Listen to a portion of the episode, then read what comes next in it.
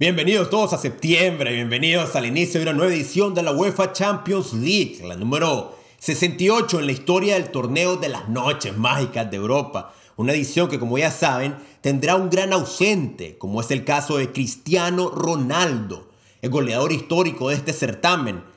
Pero bueno, para que el único ausente sea el portugués, nosotros arrancamos un nuevo episodio para que todos ustedes estén preparados para vivir una nueva Champions League. Soy Marvin Chavarría y bienvenidos a Pasión y Deporte.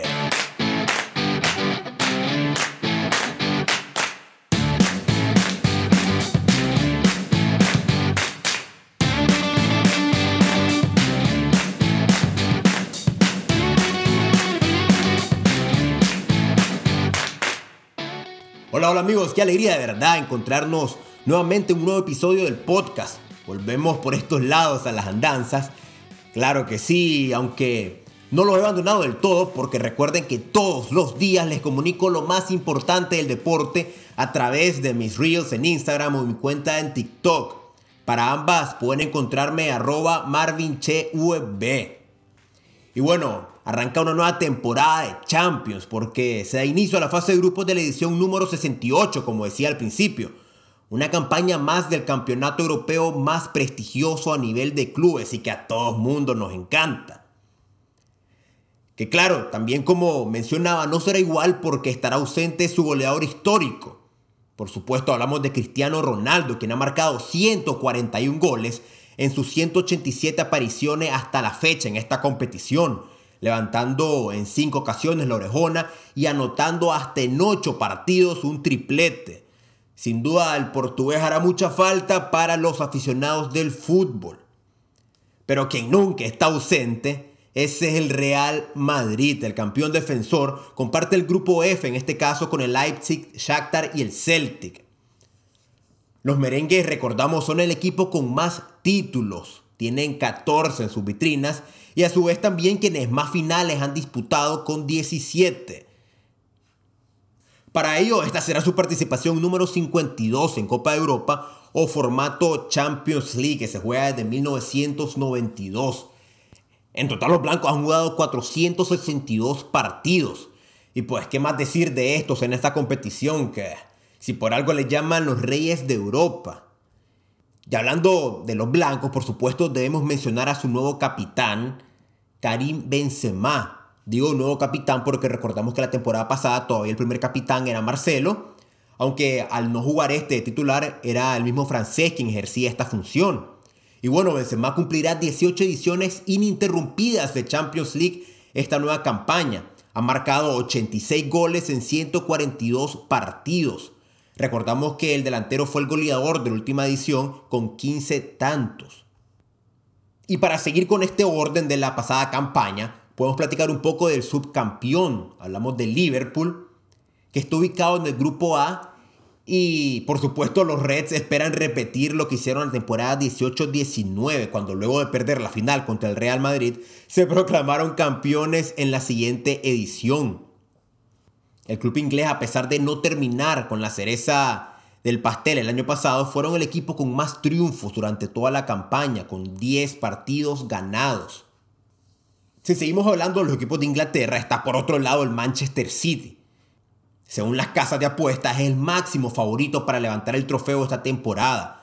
Los dirigidos por Pep Guardiola, estoy segurísimo que van a buscar la revancha tras quedar, digamos, al borde de la consagración durante los dos últimos años.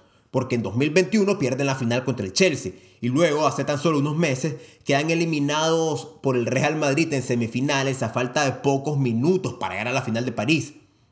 Y por supuesto hay que destacar que para esto lograron la incorporación de Erling Holland, máximo anotador en la edición 2021 con 10 tantos. El noruego antes de comenzar este certamen ya acumula 23 goles en 19 apariciones. Es totalmente una verdadera locura. Ahorita que dije locura, bueno, también está ahí en las oficinas del PSG, un equipo totalmente obsesionado por ganar esta competición y que estoy seguro que están plenamente confiando en su tridente Messi, Neymar, Mbappé, para que por fin esta temporada consigan ese ansiado título. Porque para los franceses una nueva temporada significa una nueva oportunidad. Esperamos a ver si tan buena como la que tiene a su vez el delantero Lionel Messi, que es el segundo máximo goleador en la historia de esta competición con 125 goles en 156 partidos disputados. Pero ¿por qué me voy al argentino? ¿Por qué digo que tiene una buena oportunidad? Pues porque con la ausencia de CR7 Lionel Messi podrá recortar los 15 goles de diferencia que le alejan del portugués como el jugador con más goles en la historia de este torneo. Pero no solo eso, además podrá alcanzarlo a nivel de títulos, ya que tiene 4 y el luso tiene 5. Pero para los que le gustan estos datitos entre esta eterna competencia Messi-Cristiano, pues les cuento que Messi también podría igualarlo como campeón de goleo, ya que hasta la fecha tiene 6 contra 7 de Cristiano Ronaldo. Y bueno, hablando de goles, tengo que mencionar o destacar a otro que sabe mucho de esto, que es Robert Lewandowski, quien como sabemos en este mercado de verano llegó al Fútbol Club Barcelona para convertir nuevamente al conjunto culé en uno de los aspirantes a jugar la final de Estambul en junio del 2023. Y claro que lo digo, lo reafirmo si es necesario, porque yo creo que el Barcelona está formando o formó un equipón. Así que claro que lo tenemos que meter entre los principales favoritos como mínimo para llegar a una instancia de cuartos de final o por qué no semifinales, porque a estos jugadores hay que exigirle esto. Realmente, como dije anteriormente, es un equipón. El polaco a nivel individual ha marcado 86 goles en 106 apariciones y espera con ello poder ayudar a que el Barcelona supere fácilmente el rendimiento de la campaña pasada, donde solo consiguieron dos goles en 6 partidos. A consecuencia de esto, quedaron fuera en fase de grupos después de 21 años. Sin duda amigos, ¿qué más puede decir? Será una temporada apasionante, una Champions League única, ya que se jugará con una Copa del Mundo de por medio, pero que estoy seguro dejará para la historia del fútbol europeo muchísimas más anécdotas para que todos sigamos disfrutando.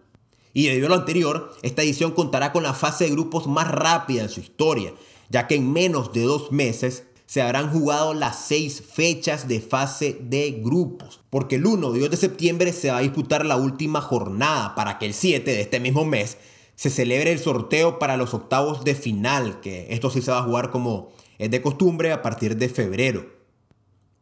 Este sorteo, que generalmente se celebra en diciembre, se celebrará este día 7 porque tan solo 13 días después arranca la Copa del Mundo de Qatar 2022.